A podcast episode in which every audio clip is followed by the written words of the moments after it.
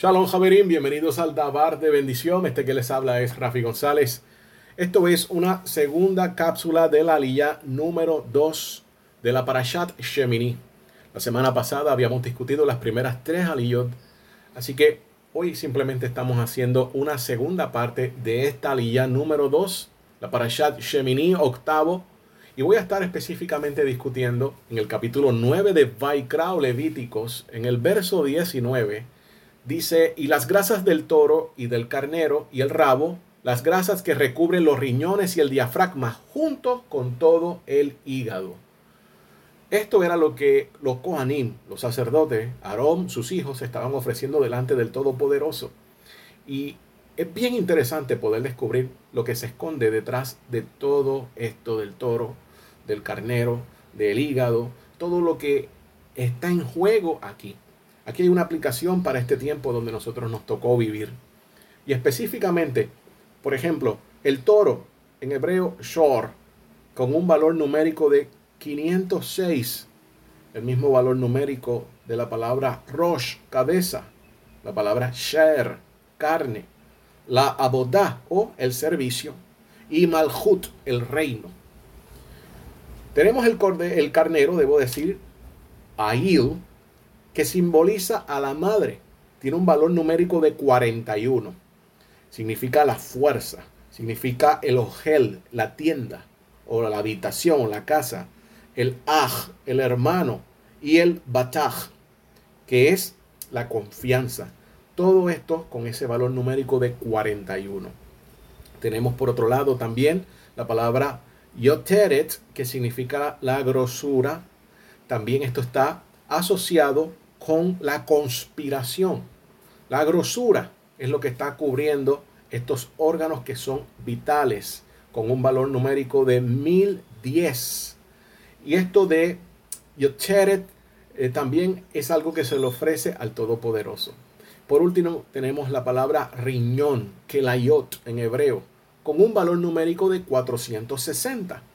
Ese valor numérico de 460 es el mismo de la palabra nefesh que es alma, de Maase, que es trabajo, de Natán, que significa regalo o dar, la palabra Kadosh, que es santificar, y Mesusa, específicamente lo que uno coloca en el poste donde está el nombre de El Shaddai, que es una abreviatura para el que vela por Israel, Shomer Israel, el que guarda por Israel.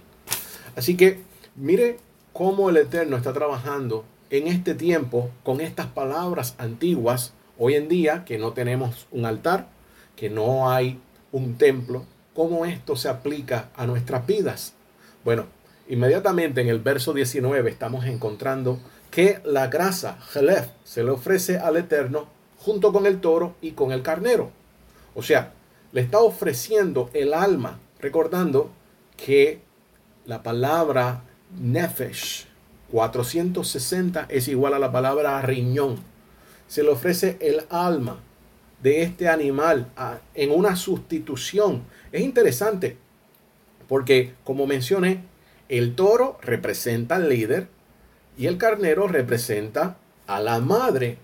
En otras palabras, se le ofrecía el alma del papá, el alma de la mamá, en sustitución de la suya, como Natán, como un regalo para santificar servir también como una mesusá, como un sello protector en la entrada de la puerta. El hígado, que también mencionado, está asociado con el alma, con el trabajo, con el regalo, con la mesusá, etc. También se le ofrece. Recuerde que es el número 26, el número de el eterno. Las palabras Yohei, Vavhei es igual también a 26, al igual que la palabra Hai, vida. ¿Cómo se puede eh, entender esto de otra forma? Bueno, estamos en un tiempo, Jorja Moed, los días intermedios de panes y levaduras, de elevación al alma. Vamos de camino a buscar la Torá, vamos de camino para el día de Shavuot, estamos contando los 50 días, vamos a ver cómo este número 50 también se está asociando con el Yobel, con una liberación, con un jubileo. Pero debemos ofrecernos nosotros mismos a Hashem. Principalmente la cabeza del hogar, el varón, como la fuerza de la casa, la madre o la mamá, para que el orden de Hashem esté en el hogar completamente, sea en todos lugares. No puede ser solo uno, deben ser ambos. Así todo el resto de la familia estará en orden y el sacerdote de la casa, que es representado aquí como el toro, eh, pueda sujetar a todos los vástagos, a todos los hijos. Recuerden de que si todo está en orden, Baruch Hashem, todo va a estar fluyendo sin problema. Ahora, si los hijos, los vástagos no están en sujeción, esto es igual a que hay un problema en el simbolismo del toro o del carnero, en la madre o en el padre. Como mencioné al principio, no puede ser uno o el otro. Tienen que estar los dos en un ejat, sincronizados perfectamente en la Torah. Ambos buscando del Todopoderoso. Sabemos que al final del día toda esta responsabilidad recae sobre el simbolismo del toro o del sacerdote de la casa, el varón. Él es el responsable de que todas estas cosas se den. Si él no está haciendo su trabajo, desgraciadamente, todo lo que está eh, en ese orden, en ese andamiaje, no está alineándose con el patrón del Todopoderoso. Y es exactamente lo que el Eterno está buscando en este tiempo, para poder elevar nuestra alma, para poder prepararnos, sacar todo lo que queda del hametz de nuestras vidas, de la levadura que nos hace daño, y enfocarnos a recibir la Torah del Todopoderoso de que nuestro ser esté listo, esté preparado para subir, ascender a otro nivel, a tener otra relación con el Eterno de mayor intimidad.